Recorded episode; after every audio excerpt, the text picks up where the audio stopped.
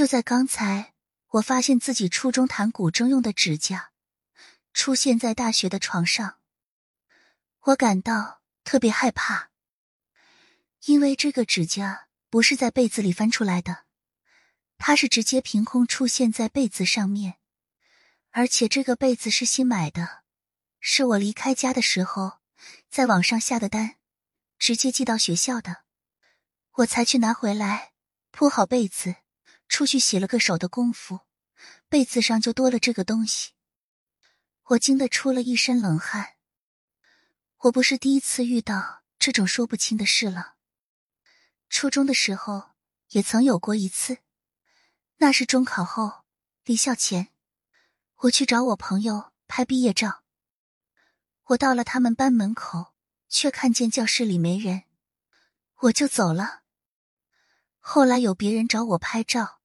又有其他事情不停连轴转，那天我就没有再找他了。晚上回家路上碰到这个朋友，我问他下午在哪儿，他说他们全班都在教室里，还问我怎么不去找他。我听完脑袋有点懵，因为我不可能记错，当时是我闺蜜陪我一起去找他的，他也看到了他们教室里没人。我不死心。问了我朋友时间，又问我闺蜜时间，核对下来，下午五点的时候，我俩确实去了。这个朋友的教室里没有人，但是他们全班确实在教室里。这是我记忆中第一件怪异的事。后来我去了高中，又遇到了另一件事。那是高二的时候，当时是住校的，有一天。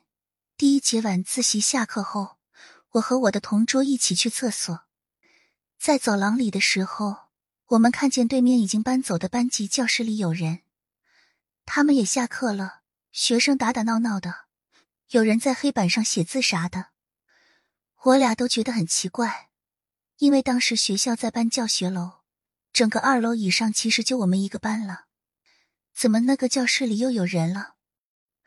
我俩就回班级里。叫人出来看，就是不到十秒的功夫，其他人出来看的时候，我们集体发现那个教室里没人了，屋里都是黑的。有个男生过去看了一眼，那个教室门口的玻璃上都贴着报纸，根本看不见里边。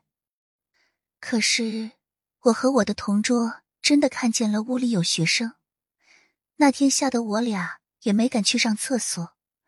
跟着同学们一起回去上自习了。